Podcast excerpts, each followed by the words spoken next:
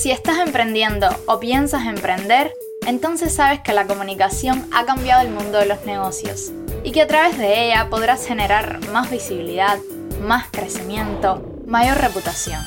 Te habla Katia desde la penúltima casa y seré tu host junto a mi colega Adriana. Aquí podrás desarrollar al máximo tus habilidades en áreas como la publicidad, el marketing y el social media. Todo lo que necesitas para comunicar en grande tu marca. Esto se llama el pitch.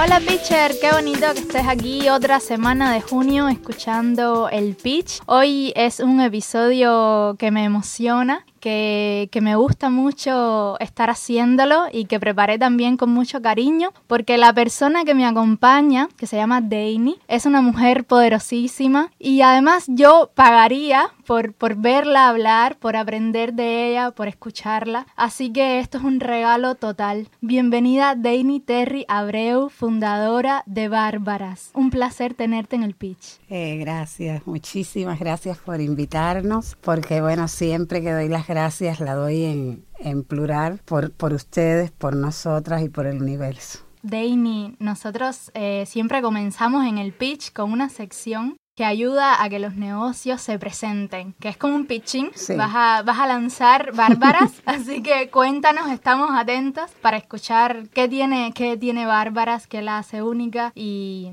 y qué le ofrece a, a, nuestros oyentes? Bueno, Bárbaras es la primera marca de negocio afrocubana establecida en Cuba que nace un 16 de diciembre del 2016 es eh, la posibilidad de redimensionar el rol de las personas amantes de la cultura afrodescendiente y siempre decimos amante porque no es un negocio dirigido a personas negras ni negros, sino la posibilidad de que las personas que le interesa la moda afro, más allá del color de la piel, puedan ver a Bárbara como un referente y tengan la posibilidad de tomar lo afro como un estilo de vida. Qué bonito. Yo conocí a Bárbaras como Bárbaras Power en 2019, más o menos. Y realmente es una marca con mucho posicionamiento. Y hablar de cambiar el nombre, por lo general es difícil. Cuando uno pone un nombre a una marca es difícil. El proceso este de naming, como se le conoce, es muy complejo. Pero luego que ya una marca está posicionada, cambiarle el nombre es todo un reto. Entonces, Bárbaras viene un poco de tu mamá. Y luego, Bárbaras Power. ¿Y por qué quitarle el Power? Cuéntame un poco. ¿Y por qué ahora también? Ya, Bárbaras eh, nació incluso llamándose Bárbaras Modas. Y a los 15 días nos presentamos justo en la facultad de Comunicación, donde estamos hoy, con la persona que en aquel momento nos llevaba a lo que eran las relaciones públicas, un ex alumno de esta facultad llamado Luis Rondón, y eh, un profesor, que lamentablemente no recuerdo el nombre porque era su profesor, le dijo cuando escuchó lo que hacíamos, modas hay mucho, pero lo que ustedes hacen es poder.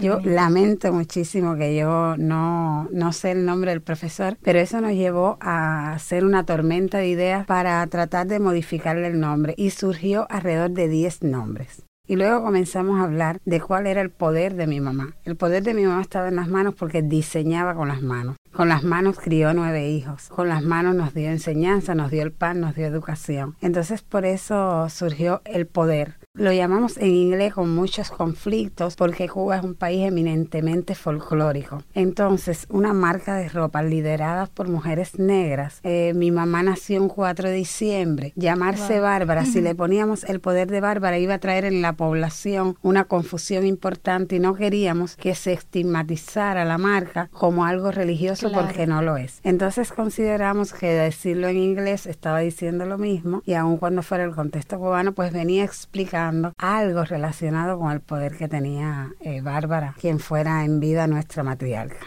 Entonces, cambiarle el nombre no fue un proceso fácil. Hubo muchísima resistencia, conciliamos, pero el, público, el cliente al que ha estado dirigida la marca nos dio la ruta. Cada vez que le preguntabas a una persona, bueno, ¿y eso de quién es? Es de Bárbara. Ah, pero ¿dónde compraste esto? No, en Bárbaras. O sea, entonces las mismas personas fueron dando la medida que decir bárbaras era suficiente. Claro, o sea, la misma audiencia fue la que condicionó todo el proceso, no fue algo forzado. Eso está buenísimo, porque uno dice, ay, bueno, le cambio o no le cambio el nombre, pero también depende mucho de cómo la gente pues ha abrazado ese Bárbaras. Que... Y hacer el relanzamiento era importante, nosotros hicimos el relanzamiento en diciembre del 2021 y había que hacerlo, ¿por qué? Porque nosotros como marca de ropa empezamos a vender en la primera tienda afro-cubana que era la tienda de Billon Ru, la tienda de Adriana y José.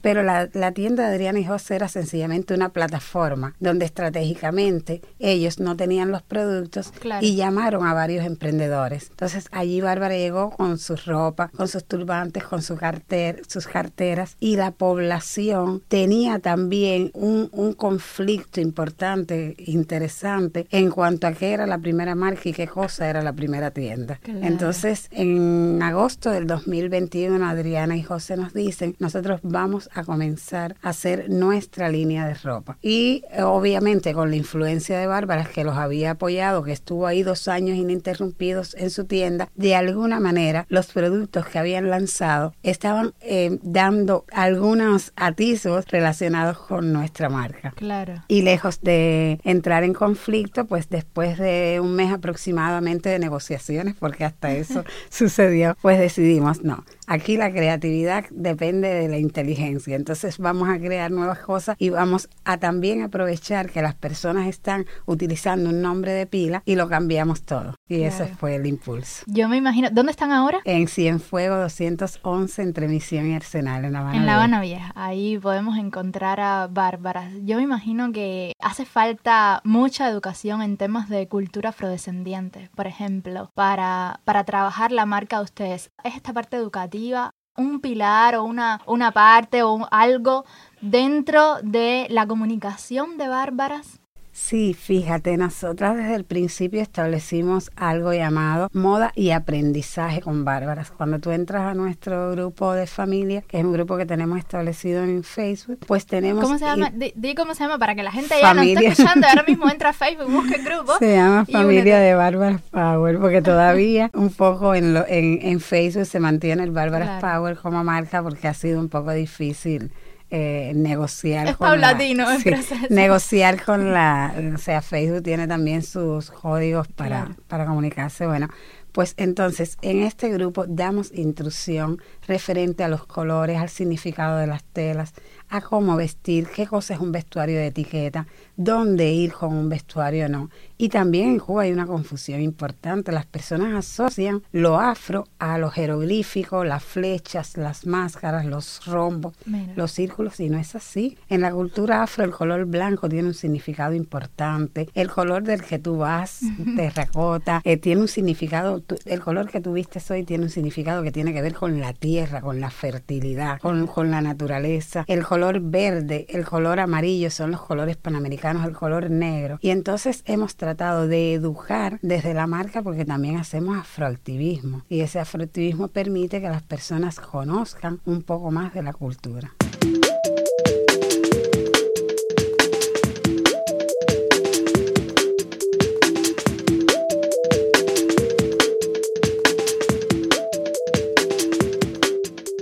Camino largo, son seis años ya casi que tiene Bárbaras y me imagino que, ha sido un camino lleno de obstáculos también, de trabas para el emprendimiento, para mujeres emprendedoras, para mujeres negras emprendedoras. O sea, cómo lidiar con todo eso y cómo han superado ustedes las trabas a lo largo de este tiempo. Fíjate que cuando un negocio quizás no tiene dificultades, mm, siento que no crece, porque esas son las que te ayudan a esforzarte. Cuando te rompes las rodillas y te levantas y sigues sangrando, pero avanzas, eso da la medida de que puedes llegar a la meta. Ha sido ciertamente difícil. En los primeros años estuvimos en mi casa, desde mi casa vendíamos y por eso decíamos que no teníamos la primera tienda. Allí teníamos una tienda, pero mi casa es nuestro territorio, es la casa de la familia. Entonces es el hogar y allí no nos atrevíamos por nada del mundo a las personas que querían algo decirle, bueno, ve a, a la tienda porque era nuestra casa. Entonces esos cuatro años fueron muy complejos ya en el quinto año comenzamos a a, a salir a exteriores, a hacer expoventa, exposiciones. Estuvimos en varias sedes diplomáticas que nos llamaban. En Casa de África vino la pandemia en el quinto año y buscamos estrategias para crecer. Difícil ese periodo. Sí, sí, ahí creamos la ruta de ayuda y además de darle a las personas pues las mascarillas, insertábamos dentro comida. No dábamos lo que nos sobraba porque nada nos sobraba, pero eh, sí compartíamos lo que teníamos. Y ahí Bárbara con la ruta de ayuda se fue dando a conocer. ¿Qué es la ruta de ayuda? La ruta de ayuda es una canasta que creamos para ayudar a personas vulnerabilizadas.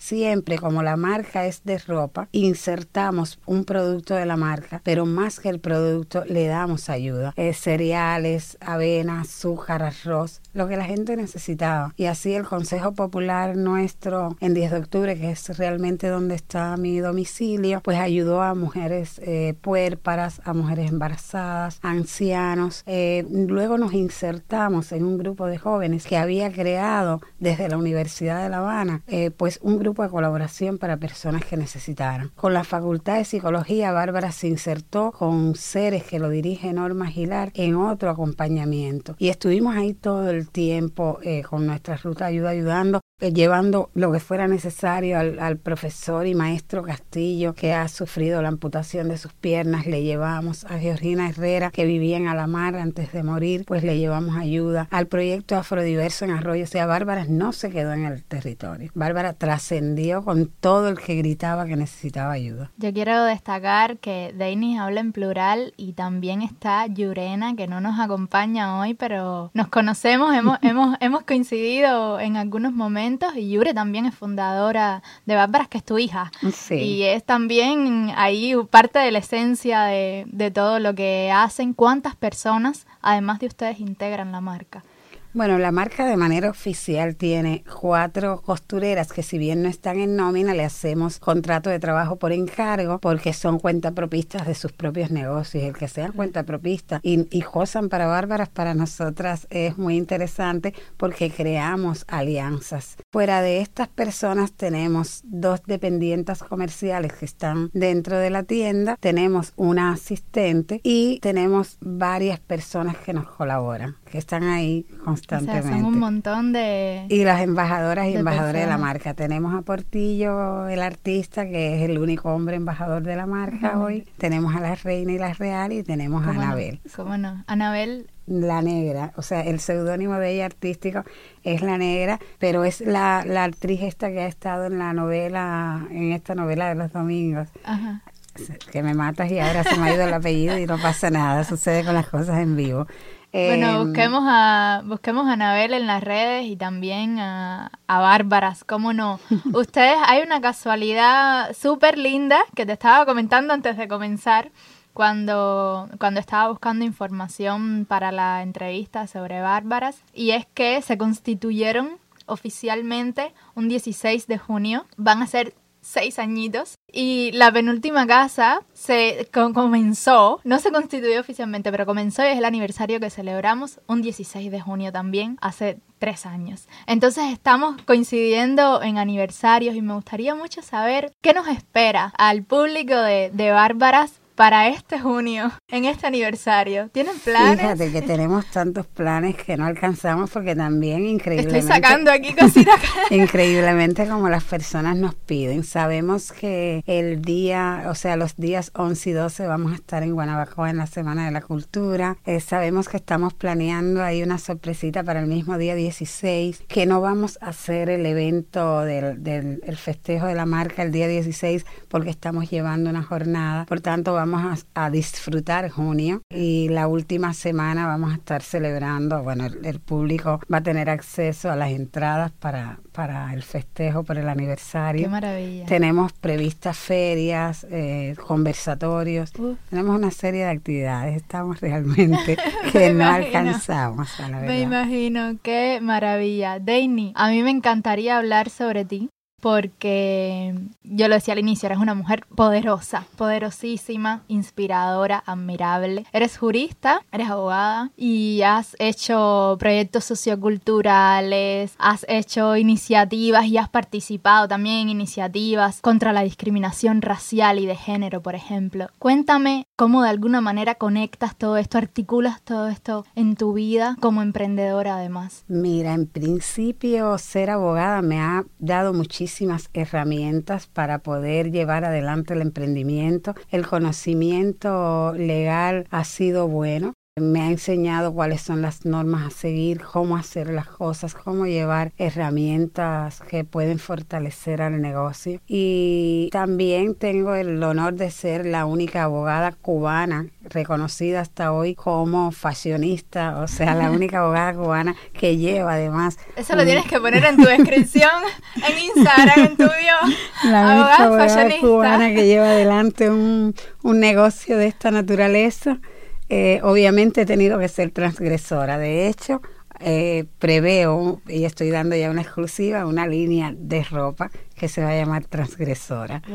Porque, porque sí he tenido que un poco imponerme, no solo desde el derecho, sino en la vida. En los años 90 de lo que ya es el pasado siglo, pues yo creé el proyecto Moros y Cristianos en la comunidad de Cayo Hueso en Centro Habana. Y ese proyecto estuvo 11 años incidiendo en el barrio y mejoró la calidad de vida de más de 300 personas. Logramos con la ayuda de Lázaro Noriega, que es el director de Los Pinos Nuevos y que hoy se ha acercado a partir del lanzamiento de Color y Pasión, nuestra colección anterior, pues logramos traer donativos desde Bélgica y pudimos ayudar a más de 193 núcleos en Cayo Hueso. Es decir, que el trabajo comunitario en mí es innato. Entonces, ahí nació Yurena. Yurena, yo llevaba un catre, un pim pam pum, y dormía en el proyecto. Yurena y yo creo que tenemos la misma edad, yo soy del 93. Sí, ella también. O sea, también. somos ella, contemporáneos. Ella tiene 28 de noviembre, o sea, ella nació en noviembre y tiene 28 años.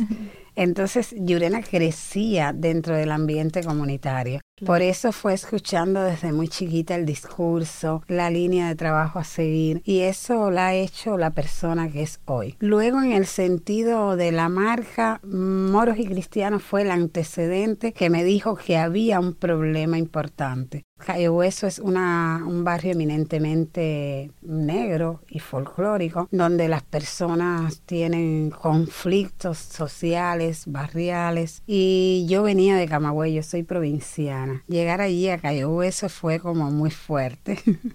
Tenía que, que, imponerme y lo hice de manera estratégica, ayudando a la comunidad a partir del propio discurso comunitario. Siempre he tratado de hacer aquello que las personas necesitan, porque como soy creativa, si me guío por mi creatividad, se me vuelve todo un rollo, porque siempre estoy pensando y creando. Sin embargo, si escuchas a, las personas, entonces no trabajas para el otro, trabajas con el otro y desde el otro y por el otro. Entonces eso también ha sido todo el antecedente de Bárbaras, porque estos 11 años en Cayo Hueso, luego hacerme antropóloga, crear Alianza Unidad Racial, que es el proyecto más viejo que hay en Cuba que defiende desde el derecho, y el único también, que defiende desde el derecho a las personas eh, en desventaja social o las personas que sufran cualquier tipo de discriminación, más allá de si es de la comunidad LGTBI, si es una adulta mayor, si es un hombre. Alianza tampoco distingue, solo una persona.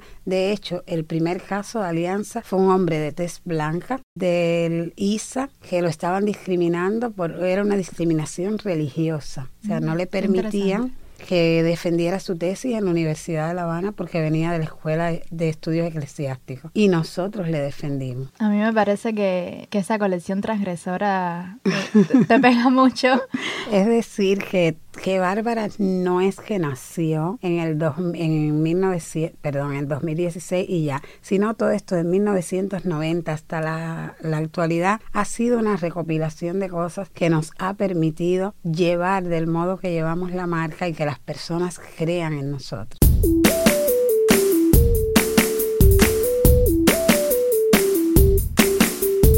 ¿Cuáles son los próximos pasos? Así los que, los que se pueden decir.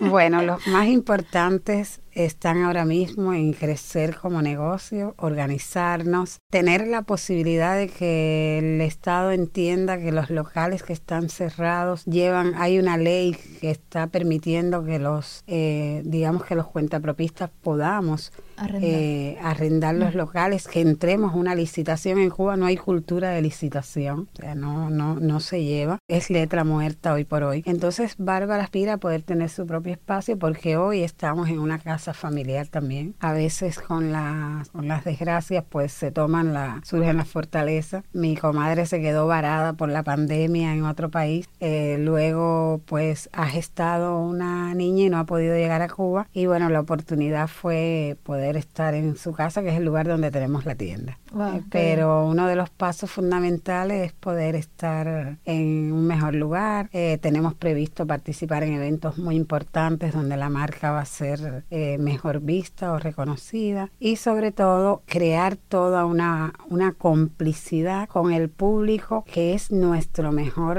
objetivo. O sea, para nosotros el público es el cliente y para esas personas trabajamos. Totalmente. A mí me parece que tú has mencionado como aspectos fundamentales dentro de la construcción de un negocio que tienen que ver con la creatividad, pero unida a un equipo de trabajo que esté enfocado en conseguir un objetivo, unida también con alianzas que uno va creando, porque el camino del emprendimiento puede ser muy solitario a veces y, crear alianzas es maravilloso, sobre todo aquí en Cuba que hay tanto florecimiento de, de ideas y además de eso el público para el que se trabaja y cómo también define aspectos de la marca como justamente decías el nombre de y, todo este cambio que, que han hecho. Si tú tuvieras que dar un consejo como, como Dainy, pero también como Bárbaras, para, para las personas que nos escuchan, que a lo mejor, fíjate, hay personas que nos escuchan que no son emprendedores o emprendedoras, pero que quieren comenzar eh, a emprender, o personas que están emprendiendo también y quizás no han llegado al máximo del potencial que puede tener su emprendimiento. ¿Qué consejos les darías? El primero es no tener miedo, entender que al miedo no se le puede coger miedo, porque si lo tienes y te aterrorizas, te congelas, no avanzas. El segundo es ese, abrir los brazos y establecer alianzas. Bárbara fue capaz de crear un evento llamado Tres Días de Conexión con Bárbaras y ese evento se trata de llamar otros negocios y buscar colaboración. En esos tres días de conexión ha participado, lo llevamos Rizo, ha participado Billon Ru, ha participado la muñeca negra de la Lisa, ha participado eh, Maddy con su cartera, ha participado eh, Color Café, o sea, nosotras no tenemos miedo a llamar mar a otros emprendimientos para que a partir de nuestra experiencia puedan crecer y estar ahí y buscar cómo te ayudo y entender que cada negocio es tan único como las huellas dactilares. Puede parecer igual, pero no, tú tienes que entender que de ti depende marcar la diferencia. Qué bonito eso, qué bonito. Mil gracias, Dainy, por haber estado aquí con nosotros. Siéntanse parte ya de la familia del Pitch. Ha sido todo un honor compartir micrófonos contigo. Déjame, porfa, repite denos los canales donde las personas pueden encontrar a Bárbaras ahora mismo para que lo busquen ya y comiencen a, seguirlas y lleguen al catálogo de ustedes de WhatsApp, que además está súper interesante y me encanta. Estoy a pasarme ya por ahí. Tenemos una página principal, bueno, para no decir en, para no decir en inglés, una fanpage pues tenemos una página en Facebook que se llama Bárbaras. Quizás si la buscan como Bárbaras Power ya esa sí nos responda porque es Bárbaras. En Instagram también nos encuentran como Bárbaras y tenemos un grupo muy divertido que se llama Familia de Bárbaras, que este es un grupo interactivo donde las personas pueden publicar sus experiencias y ahora lo más importante, estamos llevando adelante un, concurso en forma de, challenge donde las personas que, que han vestido de Bárbaras van a tener un premio, o sea, quien más reacciones tenga en redes a partir de ponerse aquella ropa que hayan adquirido de la marca, pues entonces van a tener un premio para el cumpleaños. O sea, atención clientes de Bárbara, atención. Se trata tan simple de vestirse con la, ropa que han comprado la subes a, los canales, a Facebook, a Instagram, utilizas, me imagino que el, etiquetas a... la etiqueta precisamente es Yo Visto de Bárbara. Qué bonito, y entonces puedes, puedes tener un premio, consigue muchas reacciones y vas a, y vas a tener un premio. Mil gracias, Deini. Gracias. De verdad por estar. Y tú que nos estás escuchando, puedes seguirnos para más contenido en la cuenta de Instagram arroba elpitch.podcast y también en nuestra página de Facebook El Pitch. Agradecer, como siempre, al estudio Nexos de la Facultad de Comunicación de la Universidad de La Habana, que son maravillosos con nosotros y nos dejan siempre hacer estos episodios acá. Y bueno, nos vemos la próxima semana con una nueva entrevista. Chao, chao.